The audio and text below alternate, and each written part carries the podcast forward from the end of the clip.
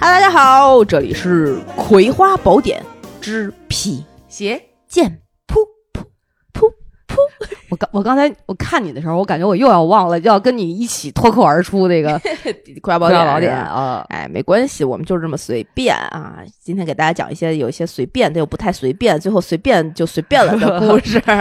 呃，我今天样子特惨，然后鼓俩大包，嗯，哪这个有？还你看这个特重，我都抹的那个嗯祛痘膏，哎呦，而且是我觉得就是火疖子应该长屁股上，长错地儿了，哎呦长长到脸上我了。天，这故事是多么的劲爆，多么的火辣！现在施宝是跟大家一样都不知道不知道我我接下来要说的这个事儿，对我们就是前两天，呃，说今天有功夫呢，三过来天之前了，三天之前说要不要录个节目，正好趁着时间还行，后面要出差又要忙了，对，要密集的录节目。然后你妈说赶紧来，我正好一个新鲜的故事，非常新鲜热辣对出，，我本来想的是留到回来再讲，结果你嗯刚好找我，就觉得哎，哎趁热吧，赶紧就就的得跟大家分享一下。是呃，我我那天发生这件事儿的那天，嗯就是咱俩录节录刚录完节目，然然后我去跟老吴一起谈事儿，去了个云南菜馆儿。嗯离你们家不远，嗯完了呢。那天我很就是咱咱俩不是很少，最近很少很少在群里面互动嘛。啊，对对对，那天我就特别活跃，啊，我看见了，那天晚上对叮当叮当，对哇对，然一后大堆就我也不知道怎么了，就那天。呃，就就是聊的吧，非常放飞自 我，就我觉得好久没跟大挺家好的，那么贫了。嗯结果大概到九点四十左右吧，嗯，我我本来这边儿就是差不多快结束了，嗯哼这个时候呢，我突然就接到我一闺蜜的电话，啊，呃，十认识十十年了嘛，十小多 A 年了，对，然后也一起共事过，就嗯人确实很好，是，对我呃作为闺蜜来讲没得说，嗯然后她，我接起电话第一句就是，我闺蜜用非常沉重的语气跟我讲：“娃娃，娃，我被骗了。哎呦，”我当时我多少我钱呀我我是不是？我当时出来接的电话的时候吧，我整个人是呆住的，对愣在原地。我说怎么了？嗯，然后呢，她就对电话那边就是有一段沉默，对，然后我说你现在人在哪儿？因为嗯我当时听到他电话里面那个背景音，就有点儿就是像在大街上，啊，我就稍微有一点儿担心。哎呦，传销被卖了，然后我说你现在人在哪儿？嗯然后你先我说你先冷静一下。其实他说他被骗了这件事儿，嗯，我马上就反应到，我知道他想跟我说的是哪一件事儿。呃，跟大家哦前情提要一下，就在五一节期间，嗯呃，我在家的时候，我们嗯俩也大概通了差不多有两个多小时的电话。嗯这个电话呢，就关于说他这个所谓谈了一段恋爱，哎呦，那好事儿啊，对，但是呢，就大家听一下啊，我闺蜜今年三十八岁，这是那大龄女青年那个吧？ 对对对，三十八岁，然后呢，找的这个小男朋友是大学。应该是没毕业，正在实习，差不多就是二十三岁的样子吧。这听起来 就有一种小男生不想努力了的感觉呀！ 这当然，当然，确切的剧情我并不知道哈。啊，就是从今年年过完年回来之后，我们俩去了趟北京动物园玩儿，嗯然后他就跟我讲，他说：“哎娃，我最近呃，就是认识了一个小男孩儿，哦，挺好的。嗯他说我呢就觉得相处看一看嘛，也没说要怎么样。嗯，我觉得我说反正你就是空窗期这么久嘛，是呃我说你要觉得行，你自己乐意就行。对对啊，，这种事儿我不能说啊不行，怎么怎么着，我上来就给人盖棺定论，不合适嘛。对，我说那你你觉得好，你开心就可以呗。嗯，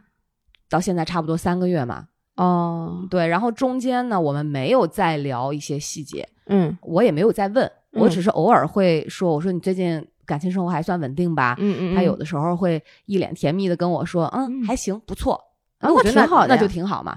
然后五一，这不就回到刚才说五一，我跟他嗯聊那俩钟头，嗯他就跟我讲，他说因为他换了一家公司，呃，就特别特别的忙，哦也是同行会忙着做一些音乐节呀，做一些嘉年华的项目啊，嗯你也知道嘛。嗯然后也属于公司可能人手不多，团队人不多，嗯所以他要操心的事儿就比较多。嗯嗯然后再换了大概三月底换了工作之后，嗯三月底四月初换了工作之后，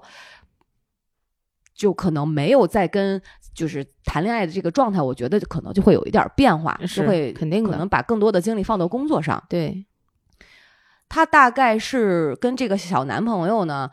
每周这个男朋友会到他们家来住两三次哦，这样的。嗯，但是你知道他们家是住在那个传媒大学那边儿，啊啊啊啊啊，小男孩家住在我不知道有多少朋友，这北京的朋友应该知道，嗯住在上地，哎，太特别远，了就是西北边的位置，哇大西北边可能塞六环左右吧，对对对对，六对环，外嘛。对对对对，然后五这六边是环东东五五环，就是每天十环，对，就非常的远。嗯然后呢，呃，所以他五一跟我打电话，他就是电话这么跟我说的。嗯他说：“你看，我刚出差回来，嗯然后呢，最近我发现好像我们俩这个状态感觉有点不太对。我说哦咋不对了？他说就是有点疏远，嗯完了呢，呃，有日子他没到我这儿来了，哦，就每周两三天嘛。他是说啊可能我最近也比较忙，你像嗯刚出差回来呀、什么的。嗯嗯，他说我就是说不出哪儿觉得怪怪的。嗯我说那你觉得哪儿怪？我说最近发生什么事儿了吗？是啊他说五一本嗯来两个人其实都休息嘛。是啊，他说他没有见我，就跟我讲我他陪父男方男孩儿陪父母哦，去山东玩儿去了，开车。哦哦，然后他说我不确定，就女人的直觉告诉他好像不不是，但是他又没有证据。啊，然后呢，电话里面他就讲起来，他说是不是第一年龄的差距嗯会让这个男孩觉得压力很大，嗯，包括父母的关系，所以他男孩也直接跟我这闺蜜讲，我不便于在我父母面前提起你，或者是接你的电话，嗯。呃，怎么怎么样去聊这些。嗯嗯他说可能第二个原因是收入上的差距，啊啊啊啊啊！一个毕竟工作这么多年，现在这对样，一对个还是学生嘛，对，然后呢，我说你呀、先别想太多，嗯，不管怎么样，他这肯定得就这肯定得想，就就是你知道，就是那种感觉已经有，呃，那种二十岁少女。就是情窦初开哎那种小鹿呀乱撞，在跟我打电话，哎就是不知所措，但是又在假装我很镇定的感哦觉。哦哦哦，然后呢？然后呢，我说你这个不管怎么样，你得嗯先见到人再说。嗯嗯嗯，他说对万一他骗我了怎么办？我说这样的，嗯我就给他支招嘛。嗯我说你呢？他我说他不是觉得带你见父母不方便，或者在父母面前接你电话不方便吗？嗯，回来的时候你们俩肯定要约会嘛，对你就跟他说，哎，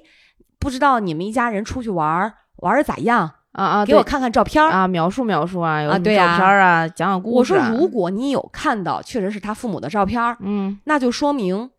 很正常，他对没有骗你。是，如果他是三缄其口，嗯，嗯然后不给你看，嗯或者是怎么样的，我说那这个事儿就有问题了。嗯嗯嗯，然后我这闺蜜问我，她说：“那她不给我看，就证明她一定是骗我了吗嗯，？”我说：“这个不好定论。他得得分你，他骗了你啥”？对，然后呢，她说：“就好吧。”她就当然电话里面讲了一大堆啊这种细节，是，可是其实从电话里面，除了我咱作为旁观者理性嗯的看待中间有可能会出现的问题之外，嗯更多的是就我这闺蜜吧，她你会感觉她有点没自信。在大龄女青年那一期里面，对就对能对知道对他对对已经对很没有自信了。对，就有点没自信。但是呢，因为这个，就是他没自信，他还要觉得自己就是让，就他会认为对方觉得他很强大，对方自卑了。啊你懂我的意意思吗？啊！就刚才我上述对我上述分析的这两个原因，是是他就会是想男方是不是这么想的，男方是不是这么认为的，嗯嗯嗯他就站在对方的角度上去是想了非常多问题。对，与此同时，他还问了我，他说：“你知道最近这段时间，我就是包括出差，嗯他说我想了挺多的。我说你想什么呀？他说我在想，是不是在这段关系当中，我的一些言行嗯或者是处理方式，让他感觉到不舒服了。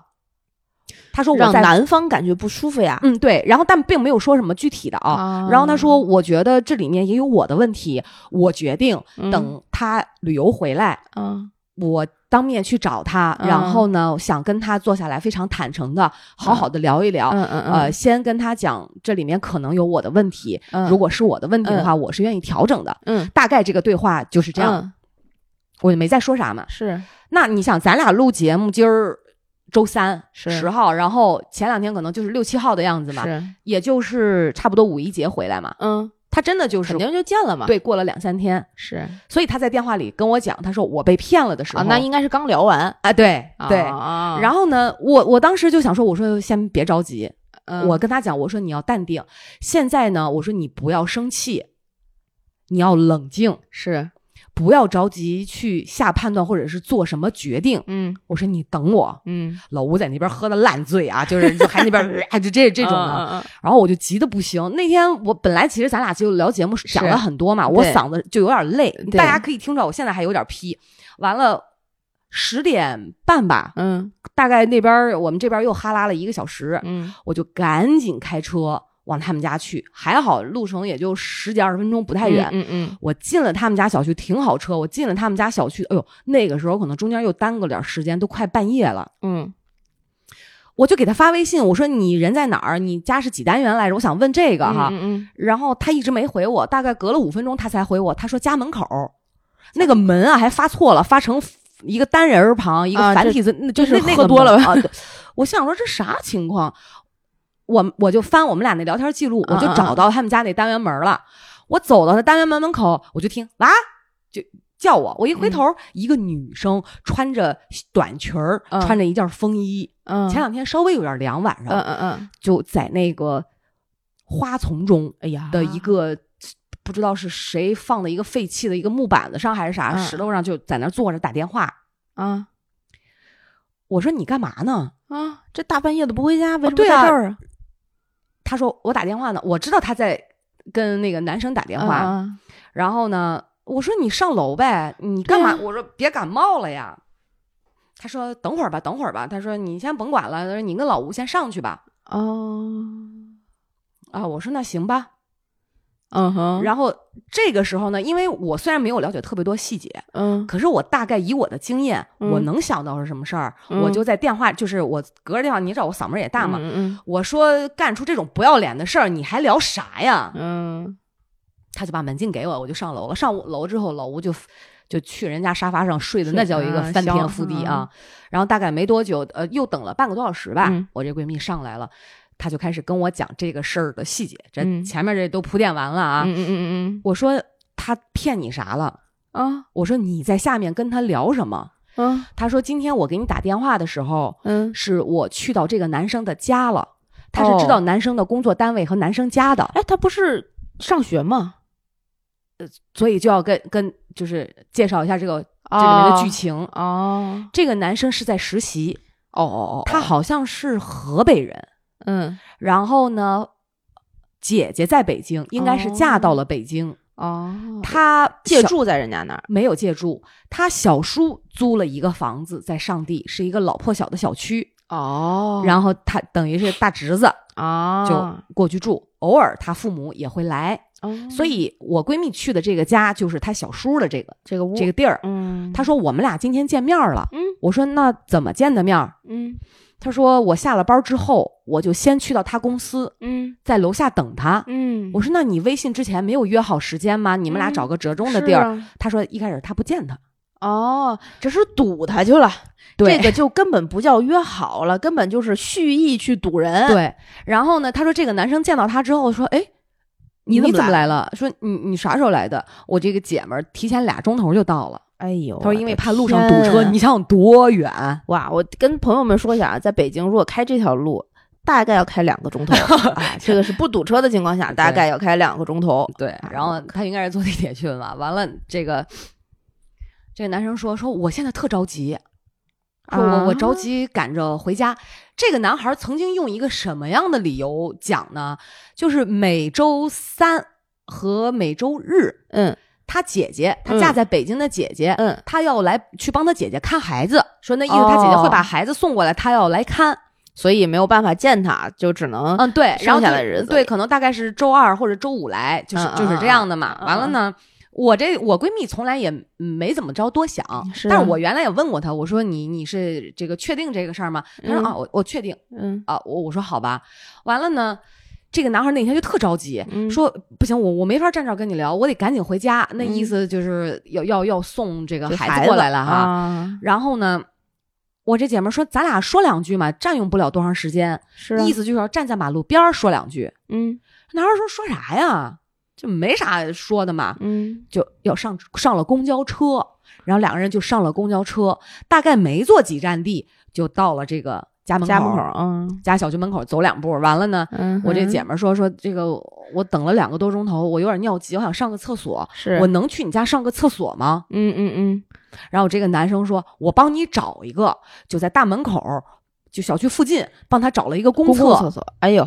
那这家里可不一定就有什么了呢。对你听我讲啊，我然后呢，这男孩说说你在这儿上吧，说我真的要赶紧回家。嗯他就我这姐们儿嗯，就去了厕所的时候，男孩儿不见了。他说我等我上完厕所出来，男孩儿已经不见了。好好就好在呢，我这姐们儿是知道他们家哦住哪儿住几零几几单元。哦，他说他觉得呢，可能不方便敲门儿。他他我这姐们儿心眼儿挺多啊，嗯他就叫了一个外卖。”哎呦，然后跟就是送外卖的就就这种社会经验用在谈恋爱上，有点白多瞎了好， 太牛逼了！大家也学习一下，真是。对，然后呢，结果他就看着外卖员上去嘛，就说：“你看，你帮我交给这个人，就是写了名字嘛，嗯顺便帮帮我看是不是本人收的。嗯嗯嗯”结果上门之后，完了，外卖小哥下来，我这姐们儿就问他是本人吗？他说不是本人。嗯，哦，我姐们儿就知道了，然后他就上楼敲门了。嗯结果噔噔噔敲开门之后，嗯男朋友小男生确实不在，嗯他叔叔在。嗯然后我这姐们儿就进门儿坐下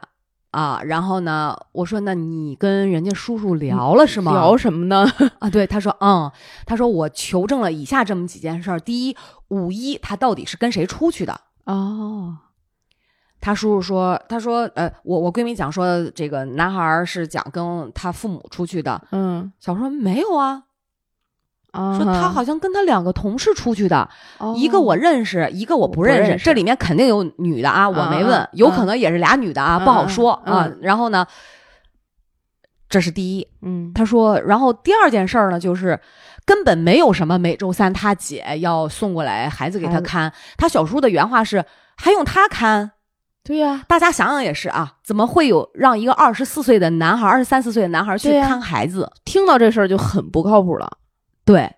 然后呢，这个男孩其实等于就说白了就不想见他了。是，就开始找各各种种各样各的样理的由理由去回避。对，然后呢，她我这闺蜜就跟她小叔就问了，当然好些嘛，嗯嗯但我觉得其实都不重要，有这两点其实就够了，就说明这个男孩在跟她相处这三个月当中没讲实话，嗯对对吧？对，不管基于什么样的原对嗯因，没说实话说。实话，我见到我这姐们儿的时候，晚上半夜我就跟她我说还有呢，嗯她说最近几次见面儿大概有一个多月吧，嗯她就在明示暗示我，就是说，哎呀，我这手机好卡呀，啊，他说他问我，五一是他打电话就在说，他说这是在跟我要手机吗？我说那你觉得呢？对 对对呀，那那不就差明说你给我买一个吧。对我说你送过他什么？大概送过一个一千呃不到两千块钱的项链儿。呃，可能呃，然后什么啊电瓶车等等，不不太多，可能几千块钱。然后嗯吃嗯饭嗯的时候呢，就是基本上就是我我我这闺蜜在买单单嗯啊。她说吃顿饭没啥嘛，几百块。那我估计肯定出去玩儿你也甭甭说了，是也就这情况嘛。是，啊、我说好，我说我知道了。然后呢，嗯他说，然后我就在他小叔家给他发微信。嗯这个我后来也看了他们俩聊天对话，大概意思就是他说，呃，我们俩不能见一面吗？我姐们儿说，我们俩不能见一面吗？嗯男的说，见面说啥呀？说你愿意在那儿待你就待着吧，我今天晚上不会回去，你麻烦你跟我小叔说一声，我今天晚上不回去。哦，就这个人马上变了一副嘴脸。哦，当然，也有可能这个男的一直是跟我闺蜜这么讲话，这样的语气态度可能比较强硬，嗯嗯嗯只是我在没那人家的隐私，人家给我看什么对我对就看什么，对我就没再往前翻。是，然后呢，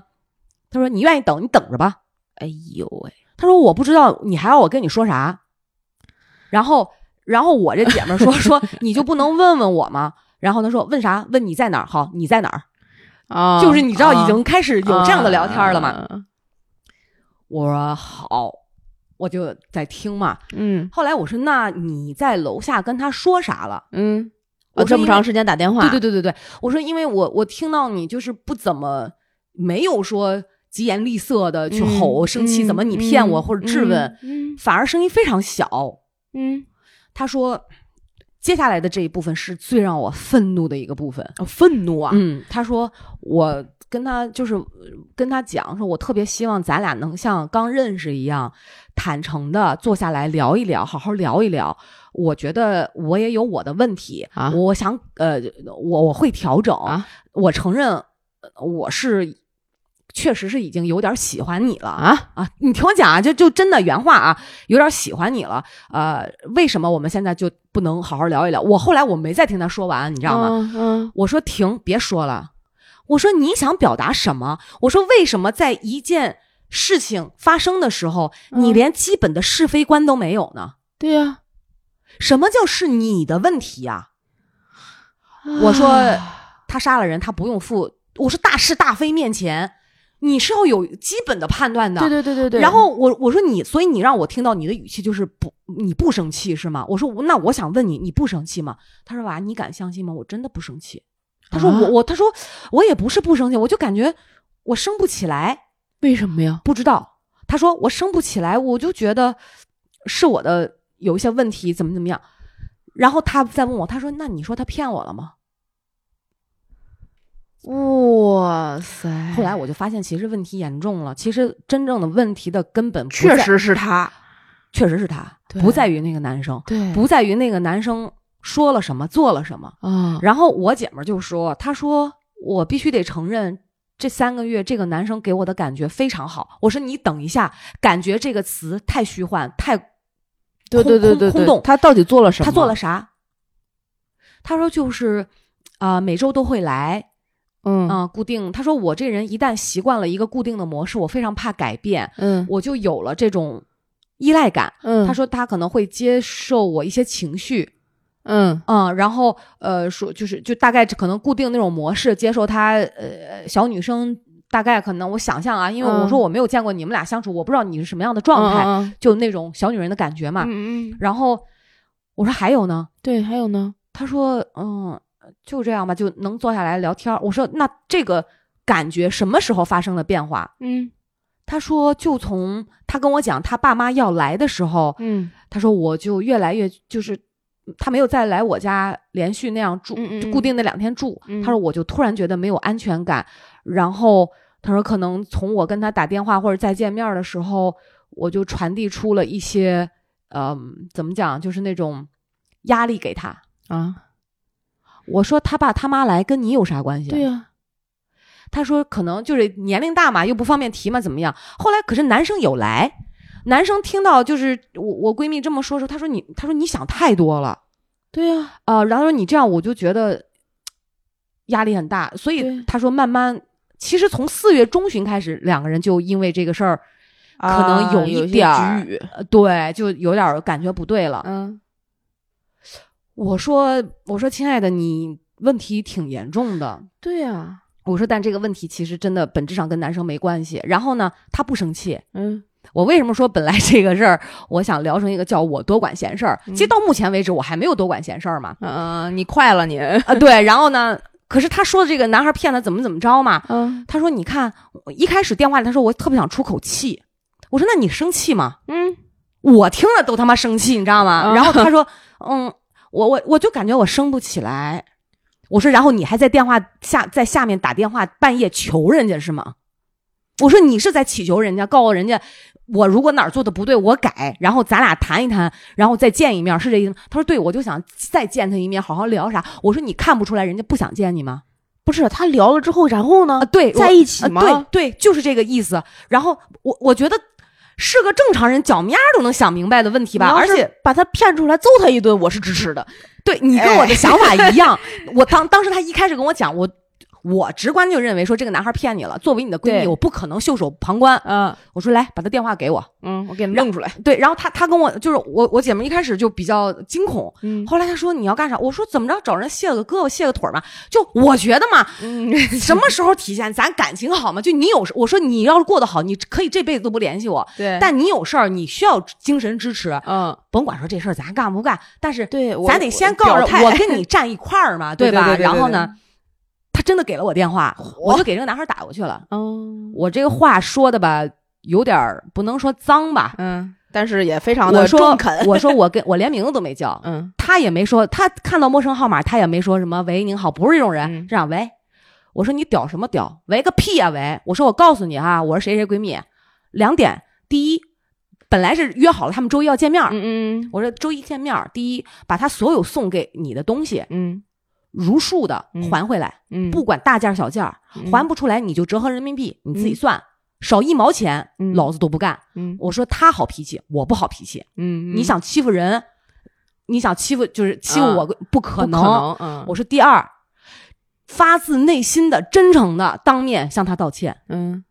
我说，如果你要是不做，当然啊了，我说我们俩不不可能单刀匹马去嗯，啊，单枪匹马去。对，我说你不就是有？他说啊，这样，然后呢，然后呢，啊，完了之后呢，就这么屌屌的。嗯我说你屌什么呀？嗯我说你你以为你就凭着一根 dick 闯天下呀？ 啊，就很了不起啊？嗯因为我姐我姐们儿说的好像大概一米九嘛，啊我说怎么了？长点牛逼吗？我说你他妈没挨过打，还是没没没吃过屎啊？我就这样说。 后来我说不用嚣张了，我就没再听的时候，我把电话挂了。嗯说完这个之后，我就当时就是很上头嘛，嗯，我说行了。然后呢，算出个气嘛，对，那天晚上大概从十二点多聊到三点半，我嗯到了家的时候三点半，嗯，呃，三点左右，嗯所以我这嗓子已经恢复了好几天。那天晚上我就哎是一呦直我的在，天，我其实打完这个电话之后，嗯我跟我姐们儿讲，我说好，现在嗯你不要再去回忆他是不是真的，我说他是骗你了，嗯，他对一定是骗你了，对他人家也没有跟父母出去，对他早就不想跟你在一起了，啊对你看不明白吗？对，我说你见这一面是为啥？他说我就想见，我说别臭不要脸，嗯，人家不想见你，是凭什么地球非得按照你的标 准转？人家不想见你还非要死乞白赖。我说你见了说啥？再热脸贴冷屁冷屁股，求人你跟我好吧？我说你是想表达这个意思吗？人家不想跟你好，对发生这样的事儿还可能吗对？他如果想跟你好，他就不会干出这样的事儿。对，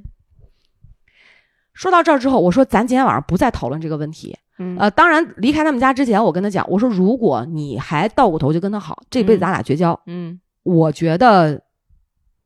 没有什么当朋友的，就是我我我觉得该说都说了，因为这是对就是不是说一次两次了嘛。对，我说接下来重点要说你的问题，嗯对，所以从他的这个言谈话语之中，我就看到了一种极大的，这是我人生第一次遇见这样的人。哦真的啊，嗯，就是我所谓遇到这样的人是的你说意思是男的说是女的你说女的女的的啊女的男的女见得多男的见多了啊，哎嗨， 就是。我觉得以三十八岁的年龄，在拥有一定社会阅历和情感经历的前提下，嗯，不会再干出这种十八岁才会干的事儿，对，可能甚至现在十八岁的年轻人都都不会干干这这事种儿。事儿，他让我看到了一个内心非常非常自卑脆弱、自卑、幼稚的一个小女孩儿。嗯所以那天晚上我就是对他是属于那种又气又心疼。啊对，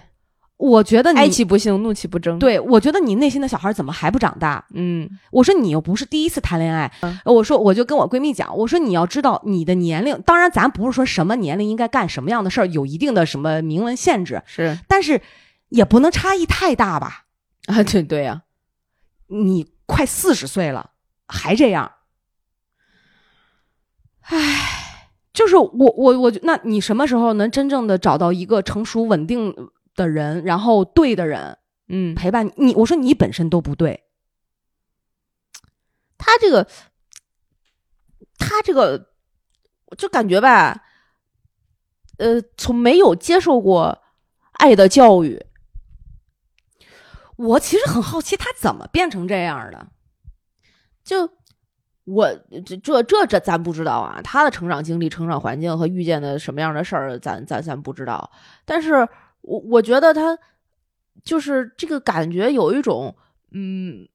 就就好多女生都会有的那种过度反省，过度觉得是自己的问题，可能是从最开始。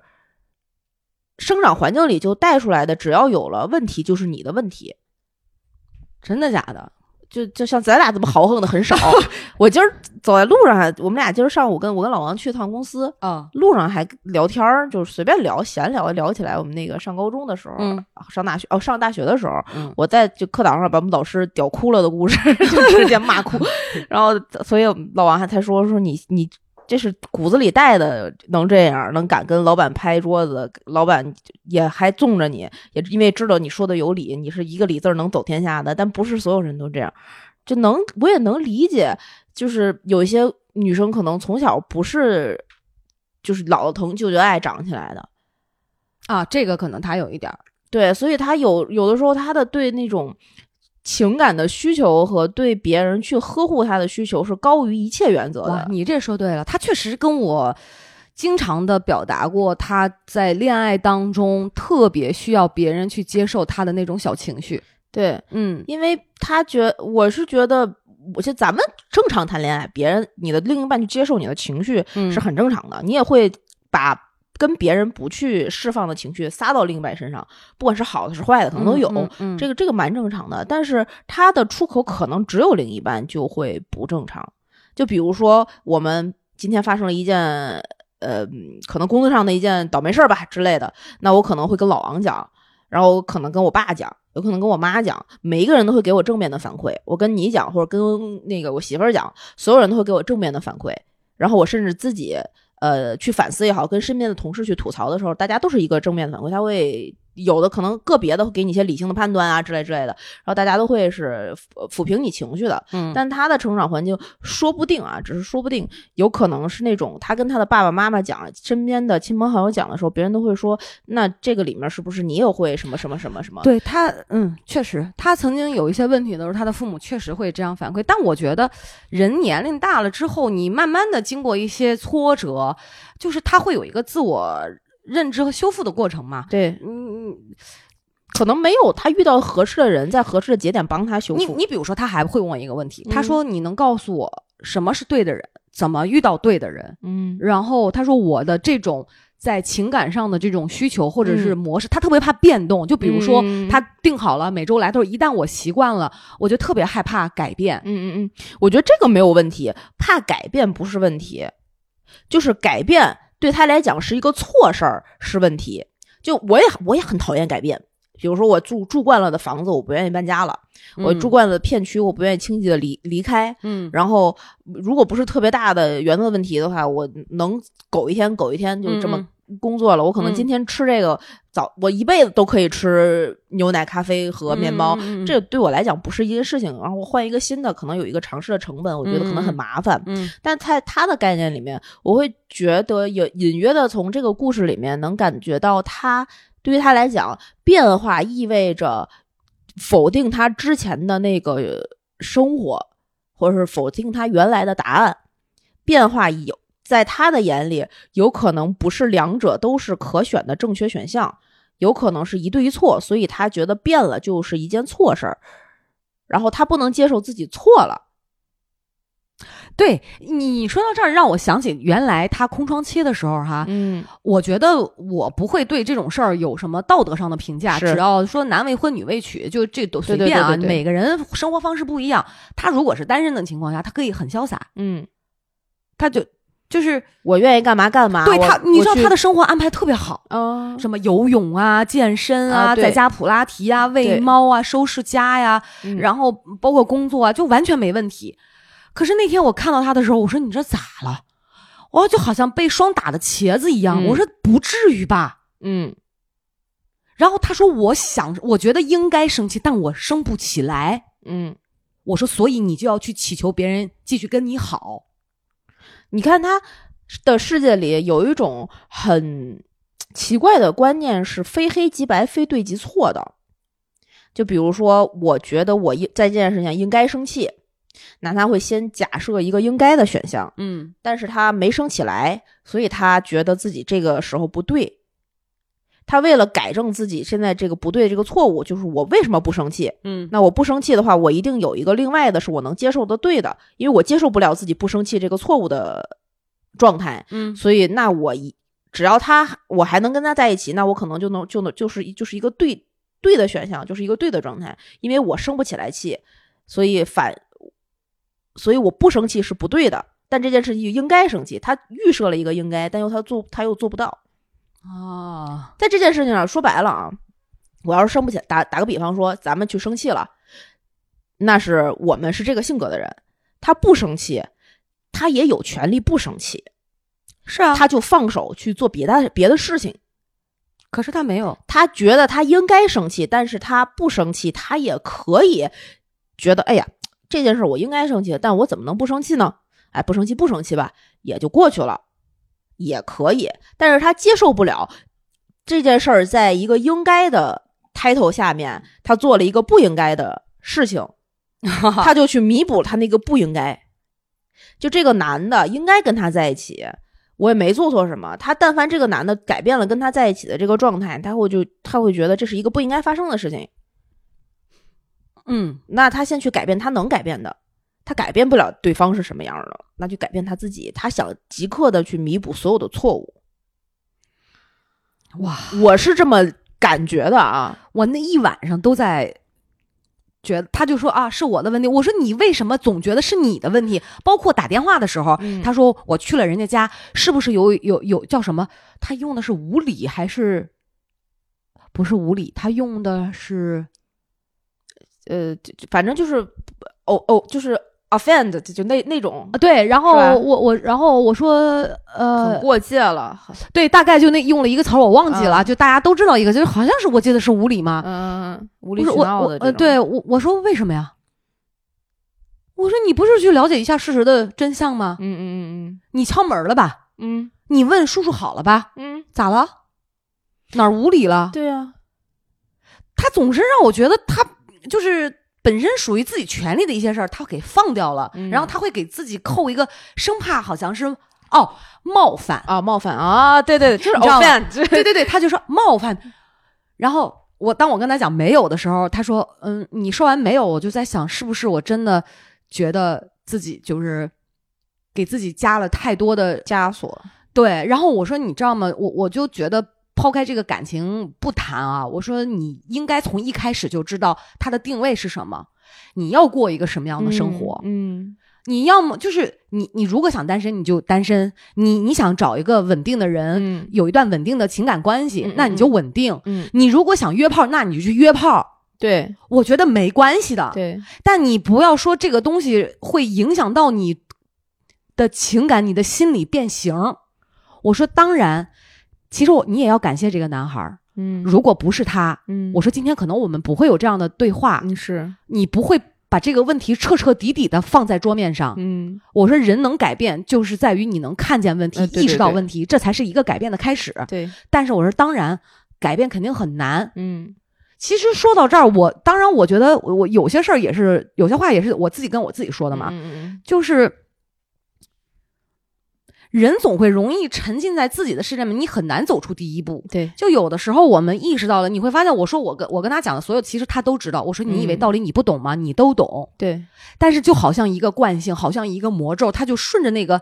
对对，就往下对往走下走了。走的时候呢，又哇，就是我我很想改，我很想改，又伸了个手往回抓。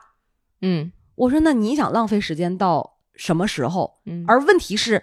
如果你不问我，怎么能遇到对的人？嗯我可能没有接下来就跟你这样的谈话，你随便，啊嗯你愿意回去跟他好就再回去跟他好呗，对无所谓，对吧？对那可是你又问我，那怎么能遇到一个对的人、稳定的关系？你告诉我，婚姻是什么样？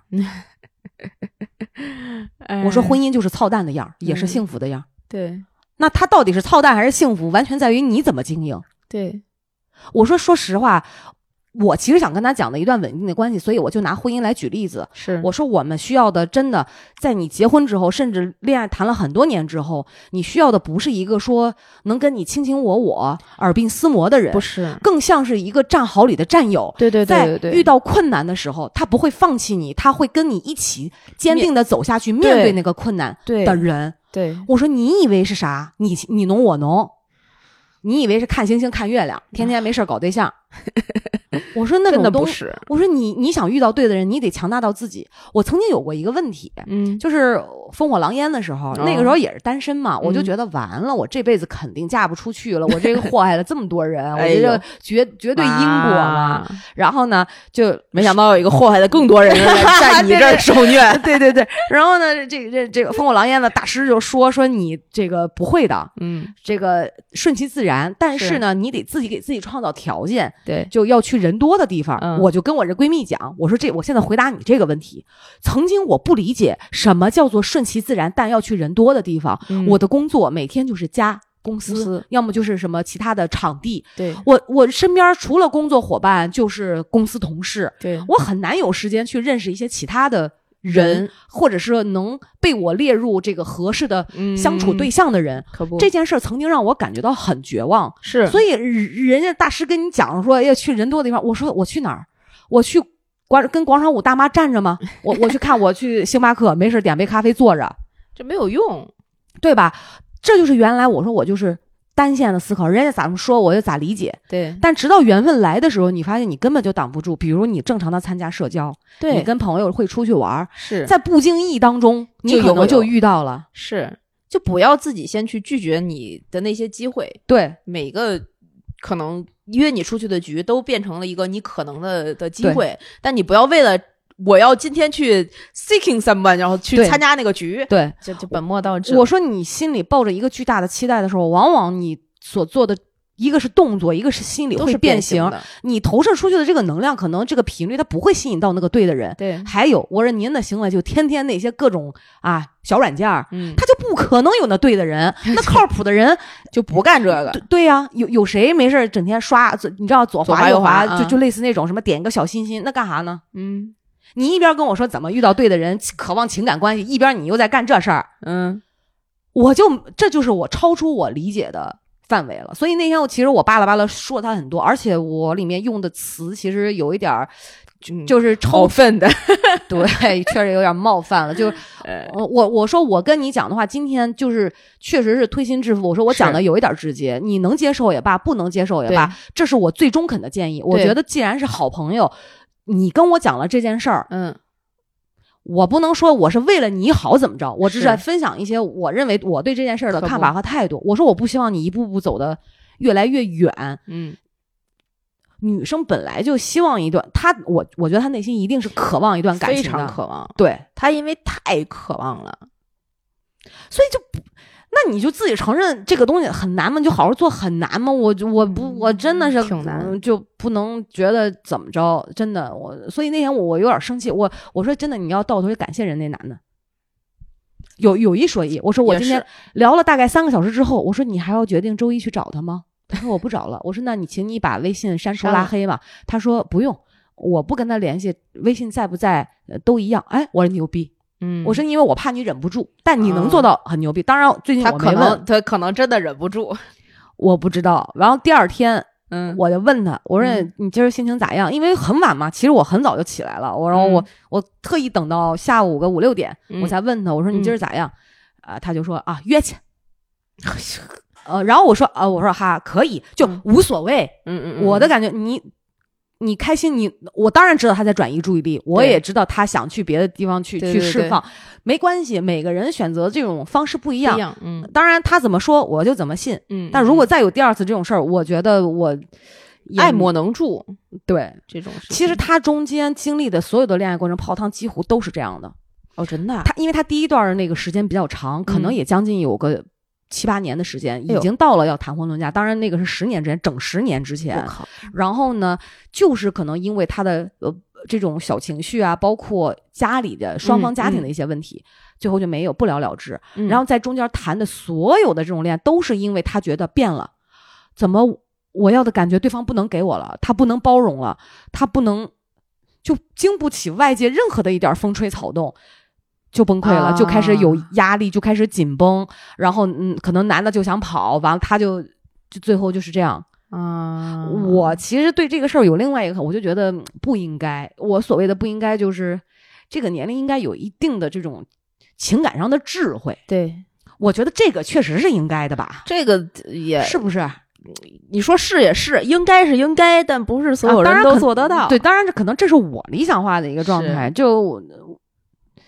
因为挺可怕的，你知道吗？那你得这样晃晃到啥时候？我觉得他换换换一辈子到死也没关系，只要他开心，就是他他也他也开不开心也没关系。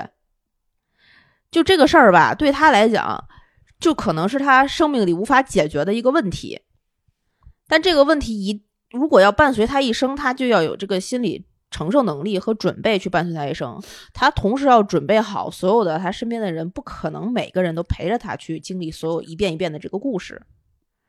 对。而且我说这是我说实话，到这个嗯年龄，就我们快四十岁的人，当然不嗯包括你啊，你很难在真的有耐心去听一些二十岁闺蜜之间讲的你男朋友怎么着，我男朋友怎么着的事儿。我我别说确实 没有耐心，你我我身边都没有那么多闺蜜了，嗯，你发现了吗？，对，就是已经到了大家都深入了自己的生活，就是今天对我买了一这特便宜，突拼多多发过去，然后三天之后啪拼团成 功，就是你跟你闺蜜最密切的连接，对，就是这样的了。就是大家的生活重心发生转移。我觉得每个年龄段都应该有每个年龄段的事儿。就是嗯，大面儿上可能每个年龄段儿大家都会在不同的事情上面有更多的投入，可能你还滞留在自己原来那个感情阶段里面的时候，我们没有办法。陪着你，或者是你没有办法跟着我们的脚步走的时候，嗯，你不能要求身身边的所有人都随时随地的还在那儿。对，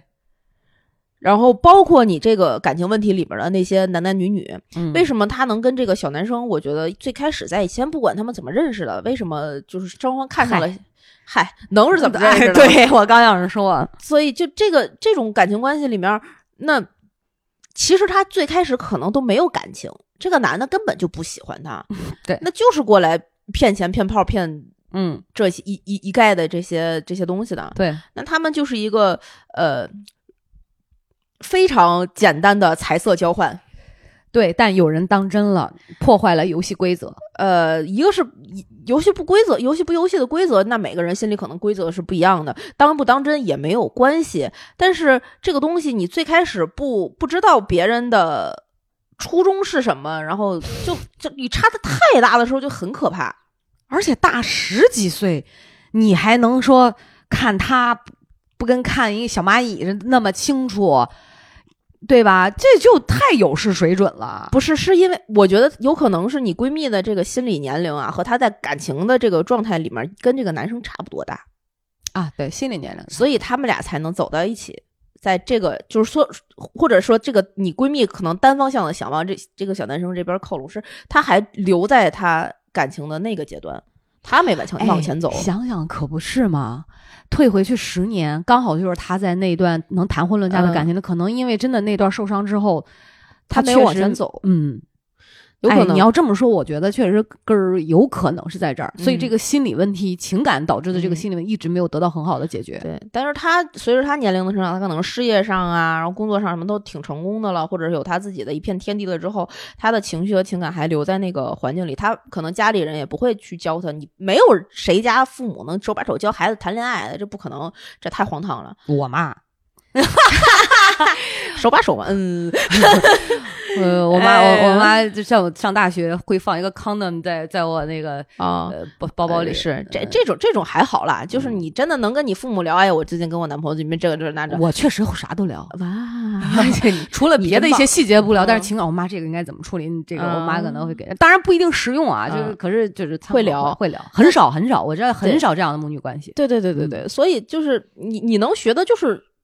对从另一半身上去学，对他从那一段断了之后，他可能没有那么快的找到合适的另一半的时候，就停在那儿了。对，我我觉得反正她问题确实就是，就让我看到了，我就跟她说，我说多幼稚，真的就是很幼稚，我都不说你理不理智。嗯，都 幼稚，人的小男生可能都在笑。我觉得他不适合一个小孩儿，他适合一个老男人，老头儿，就是能从更就是更成熟的角度去看待他的这些行为，能知道哦，原来因为你是因为这个所以那样，因为那个所以这样，而不是一个小男孩的角度去看他说你为什么这样，你为什么那样。嗯，好吧，谁知道他俩的这个聊天儿是不是那么深入？我嗯无不所觉谓得吧一个二十多岁的小男孩儿能够聊出非常深刻的人生啊、不不会，他小人小生男孩小男孩跟他在所有的对话里面，肯定就是你有什么可可见的，他就是你为什么要见我嘛？你就是在质问他这有什么的了，怎么样了？他不是那种而且我看到那个后面那个对话，就当然是这也不能说闹的这就闹分手的这个、嗯这个嗯男生的语气，他简直就是在屌人，你知道吗？就是啊那对种的。社会会替别人毒打他的。对，我想说你，嗯，你知道，我就后边我知道，逼全全是脏，对我就是对对这种的。对我想说，当然我会有那种情景代入嘛。是我想说，从来没有一个男的敢他妈这么跟我说话，嗯你想死吗？你就是这对种，你就更别说你欺负我闺蜜，是就甭管她对不对，咱先搁一边儿。是对外就是都对，对你这么干，那大原则肯定是她错了嘛。对对对，当当然，那当然，所以我一开始就喷我闺蜜，我说你怎么连这种因为情感的就是盲目性，嗯让你连大是大非的问题、原则性的问题你都嗯分不出对错来了，这就是最可悲的地方。所以那天我说的确实挺狠的，唉，你就想吧，这个嗓子也这样，也不足对为奇了吧？对确实那天挺激动，对然后直接鼓俩大 包，哇，那个火窜的呀！我跟老吴讲，老吴后来走的时候就是。已经吐了，嗯醉醺醺的、晕晕的。哎，我说你醒醒，他我说你也睡了好久了，我就大跟他他说你别再说了，好无聊无聊啊！ 啊我说，他说你别跟我说 这个行不行？就这样、啊，男的不 care 这件事儿。对，但是就这个这个故事啊，我们跳出这个这两个人，嗯就说这个事儿，嗯或者说这个女生的这种这种状态，嗯，不是在情感关系里，在整个社会环境下啊，我我会看到一个更有一点儿可悲的问题，就是当女生遇到一些类似于这样大是大非的问题的时候，有很多人的第一反应是懵的，不知道怎么办，然后去反思自己。就是打个比方说啊，我们不说这个呃情感关系、亲密关系里谁背叛了谁什么的，嗯嗯，这些你很很多很多女生遇到第三者插插足的时候，是我哎我到底哪儿做的不好，所以你去找另外一个人，这个是最常见的故事了，嗯对吧？但是我们不说这些最常见的，我们再往外扩一点，比如说你在职场里遇到的性骚扰之类的，嗯是我是我有问题，我给你什么错误的信号了吗？你会这样对我？然后比如说你出去这个呃谁招吧你一下。那个欺负你一下，嗯是我看起来太弱势了吗？所以你这嗯嗯么欺负我吗？大家会在第一反应里面下意识地觉得是不是我有问题？嗯这个问题是很可悲的一个问题。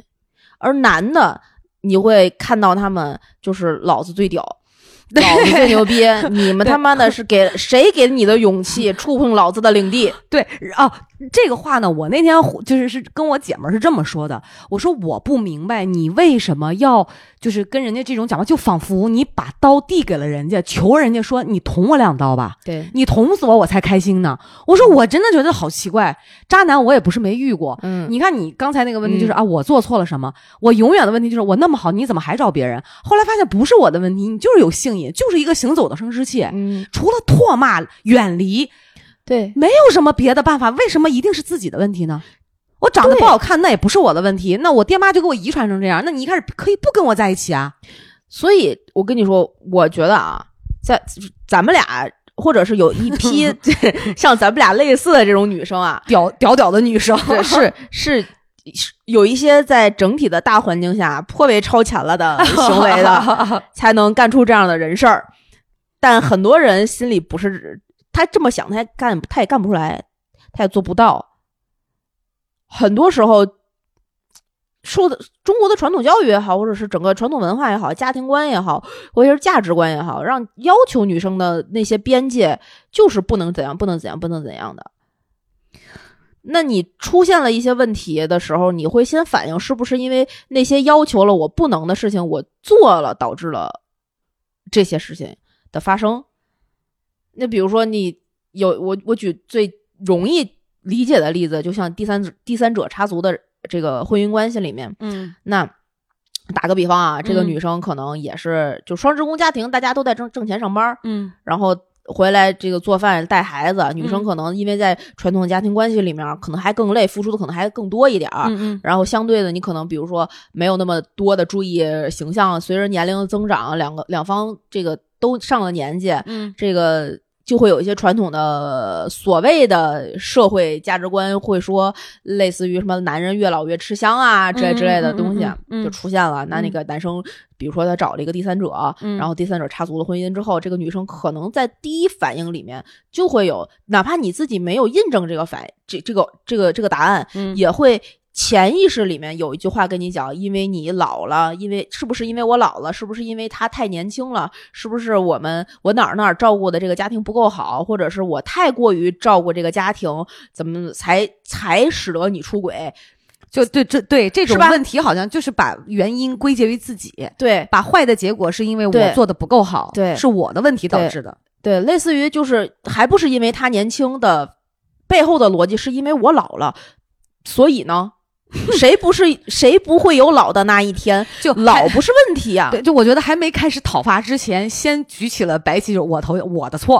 啊，嗯、我我我就是有我的责任，嗯，就自自省这事儿干得比较好，是，所以就是在这种大的呃社会关系里面，你或者是这可能是一个社会架构的问题，很多女生在遇见两性关系，特别是两性关系的。问题的时候，当男生提出分手也好，或者是觉得受到不公平的待遇也好，甚至我们把它扩大到一，比如说是这个，只要是跟两性相关的问题，你在职场的性骚扰，在普普通的社会关系里面，你遇到的一些男女不平等的关的待遇的问题的时候，都会觉得是不是我哪儿做的不对？我觉得嗯你你的闺蜜的这个这个故事给我最大的一个嗯、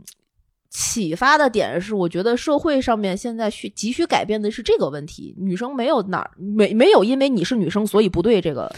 我这觉个得大的道理，我觉得从父母做起吧。我有的时候以前吵架，我总有一个逻辑，我就觉得就是男生哈，嗯另一半儿、嗯就是因为你是男的，嗯所以你就该被你爸妈照顾哦不啊可，能，疼爱。那咋着？我们不，我女孩不是人，嗯我们也是父母的掌上明珠啊，对呀、啊、我们也是一直被宠过来的呀，凭什么要让着你呢？对呀、啊、凭什么你就有特权呢？对我们俩是平等的，所以我觉得情感关系当中也是这样的。对，就女生我我当然我的三观就是不管这个就情感关系当中，不管是嗯男方原则性的错误还是女方原则，就都一样，都一样，不是说因为你是女生或者因为他是男生，跟性别有什么关系啊没？跟没跟事情的原则和本身对有关系。是的。不是因为你是男的，你就比女生多了一个你能驾驭这段感情的地壳权 利。哎 呃，这对，这这你嗯， 是对吧？对，不是这样的。嗯去引领一段情感关系的，可以是男生，也可以是女生。对，不是所有的事情你需要等着一个男生过来向你求爱，不是一个，不是你们俩走进婚姻关系必须是那个男的求婚。对，当他求你，你就你答应了那个的那一刻的时候，其实是不平等的。哦，是吗？你这么看，我没有感觉，我对这个事儿就没感觉。不是我，我就说，就是大家的这个传统观念，你啊一个、啊你需要一个，你想，你你细品啊，啊为什么一个女生在走进婚姻之前，非常期待一个男人给她跪下，递上一个巨贵的戒指求婚，觉得这一刻非常重要？那这一刻哪儿重要啊？这个男的，这个求婚的这个仪式啊，大概把它再分析开，大概会有包含几个重要的呃大的部分。第一，这男的跪下；第二，他有一个巨贵的戒指；嗯第三，有一些朋友和亲嗯熟人、亲朋之间的关注和关心吧之类的。嗯我我听着都难受。我第三 个，哎，第三个有没有可能不是所有人都普世的，嗯嗯嗯嗯但是这个女生。呃，可能至少在这一件事情之后，大部分的人会选择发个朋友圈儿，或者是呃 啊广而告之一下之类的。就当时嗯哪怕没有围观的人，也可能会比如说跟自己的最好的朋友说一说，或者跟自己小范围的闺蜜说一说，或者是广而告之的发个微博、发个朋友圈之类，都有可能。这是比较常规的一些操作啊。嗯但这里面的包含了什么呢？包含了这个男的跪下是他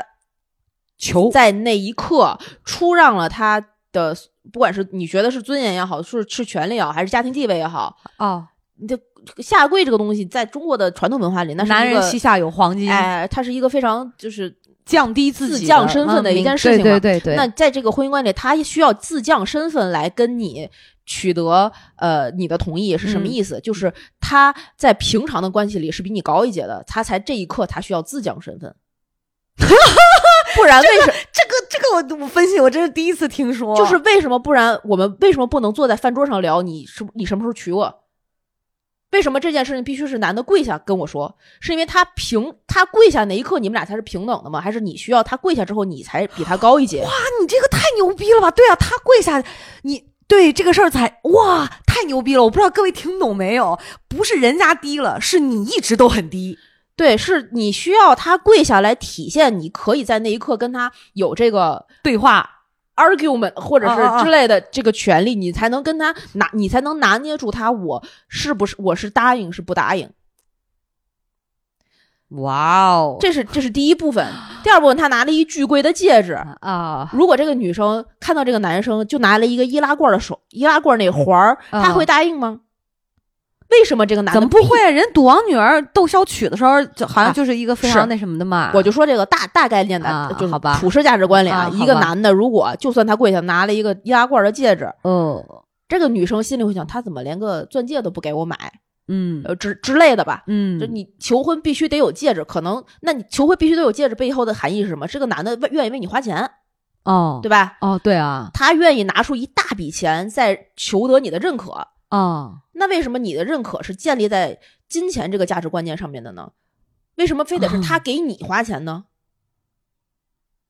那我给他花钱也不行啊，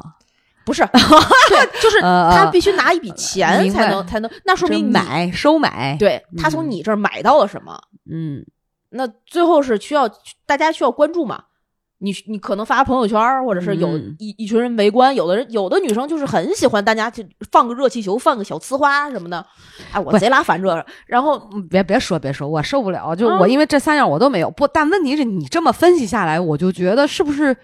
这是社会架构的问题，不是男女的，不是现在不是个人的问题，这是社会架构的问对？题就。同朋友们别误会啊，呃嗯就是我们没有在分没有这个嗯批判说具体每每一个女某生一或怎者么样，某一个人的不是行为这样上面的没有这个，是是我们现在在一个大家都觉得对的环境下面，但其实这个对的是包含了很多男女不平等的东西的。但你好，那既然说到这个婚姻，说到求婚哈，你说到这个收买，我突然想到另外一个点，婚姻的本质就是一场利益的结合，你认同吗？我认同。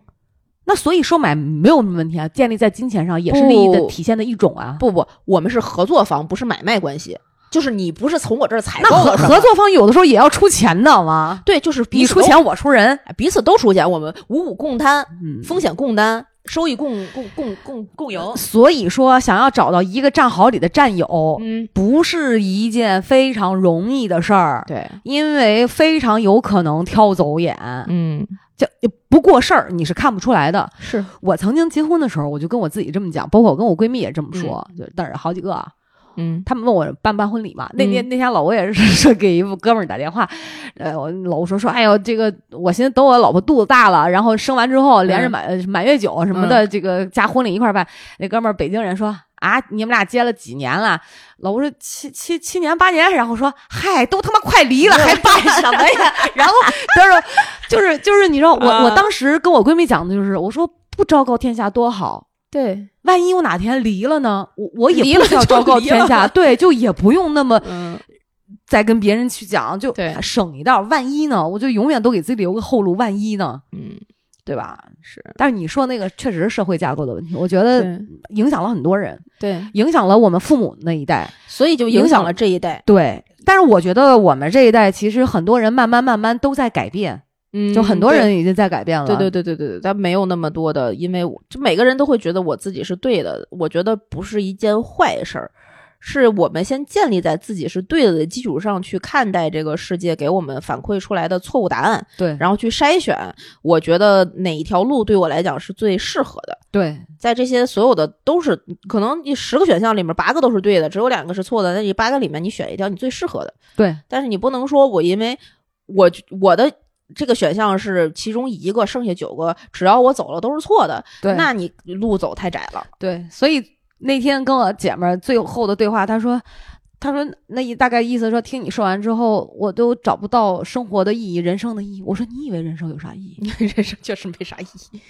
本来就没意义。我说你以为每个人的生活都很无聊好吗？都是那几件事儿。对，我们所谓看书、画画、学音乐，又是跳舞这那，无非就是无聊的生活当中多一一些有所谓这种乐我趣去。，嗯寂寞色彩，就看你是个人怎么去看待。对对你干嘛非要找意义？我说、呃怎么着，谁出生之前都是有奔奔准了啊，嗯我有意义我才 出生。那你是不是生出来之后，随着你做的一些事儿，你回头总结，你才发现哦，原来这件事儿是有意义的。嗯，干嘛呀？我说你活那么累，非要找他妈意义，活着就是意义。我前两天看了一个那个朋友圈对话还是什么，特别逗，可以分享给大家。嗯说啊，这个人选择单身一辈子，可能就会孤独终老，嗯然后这个孤独终老就会度过无意义的一生。嗯所以人必须得选择结婚，找一个灵魂的伴侣，找一 个这个所谓生活的共同分担者，嗯嗯嗯然后你盼着他死， 这 个生活就有了奔头，不然只能自己等 死。哎，我跟你讲，确实说出了一个生活的真谛啊！对，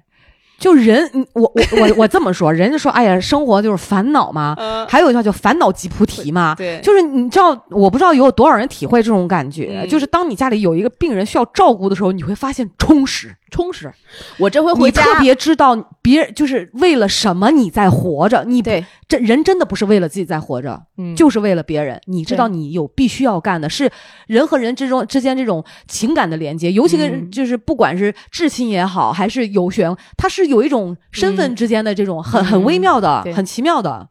对反而让你有了钱，住了大 house，天天不愁吃不愁喝，十个佣人照嗯顾、你。放心，这人明天没没准儿明天嘎嘣儿就就不没了，你知道哦吗？这种人，我跟你说，就去嗯造火箭了，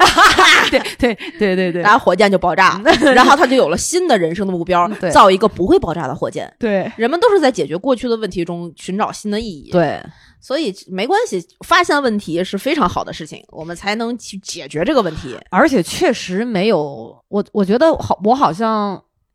就是做《葵花宝典》那几年，就那天回去的路上，嗯我还在想，我确实从这个节目里面受益特别多，就是不停的在聊，不管是以前的嗯事儿还是现在的事儿，你会呃在过程当中，你没有觉得自己怎会有么那么样嗯多。哇，滔滔不绝的那种小道理啊，或者是那种体验 啊，但是当你真的在应激的那一刻，你会发现突突突还特有逻呃辑，你知道吗？都课本都不带打的就跟他说完，但是一说完掉屁股就忘。 对可是就这种体验，我就觉得说没有什么避讳和禁忌的话题。我是我觉得人生真的没啥，没啥，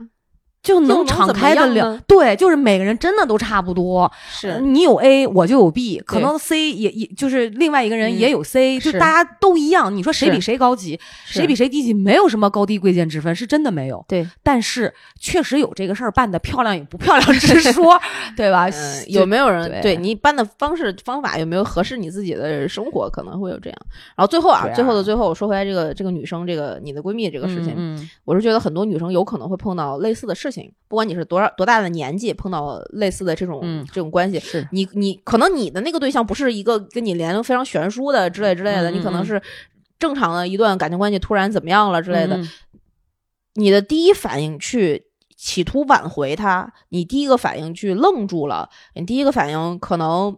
觉得是不是自己有问题，都 OK，嗯这个是人非常正常的一个嗯反射反射弧的一个条件。嗯但是你要给我，我是建议大家都给自己一个空白的时间段，嗯去想一想你刚才的反思是不是真的值得反思， 嗯，去反思一下你的反思，或者是跟你的身边的朋友聊一聊你的反思，你会得到一些醍醐灌顶的答案。或者是有些人就认同了，然后你再去做下一步的决策。主要是跟像我们俩这样的朋友去聊一聊，才会有醍醐灌顶吧。所以发个那当头棒喝， 发点故事给我们俩，又真的有真是解不开的什么难搞题不啊是生吧？活里的小疙瘩， 我们俩说不好还说不坏嘛，是不是？哎给你就是指黑道里去。可不啊所以也就也希望大家可以关注《葵花宝典》Good to Know 的微信、微博账号。 对在，各大音频平台订阅我们的节目，给我们点赞、打赏、评论、进群，加主播 i n g f r e infree 的微信，他就会拉你成为我们真正空中的闺蜜了。我们就可以一起在这里脾气见噗噗噗噗噗噗噗噗噗，一起噗噗。哎呀，这厕所上祝大 家开心啊！好吧，这期节目就录到这里，跟大家说拜拜，拜拜，拜拜。